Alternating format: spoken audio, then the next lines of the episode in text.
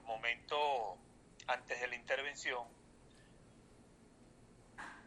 y en el, en el momento que ellos, este, estos 8.200 internos los llevan a otros establecimientos, el hacinamiento sube a un 221%. Correcto. Sin respetarse en ningún momento lo que es la clasificación del recluso. O sea, que el procesado no puede estar con el penado, el, que el, reincidente no puede estar con el primario, el que cometió por lo menos este un delito leve no puede estar por el que, cometió un delito grave.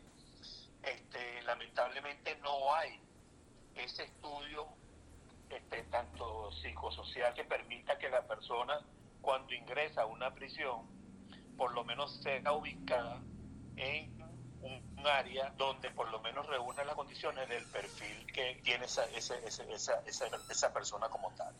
En vista de que los establecimientos lamentablemente no hay ninguna clasificación reclusa.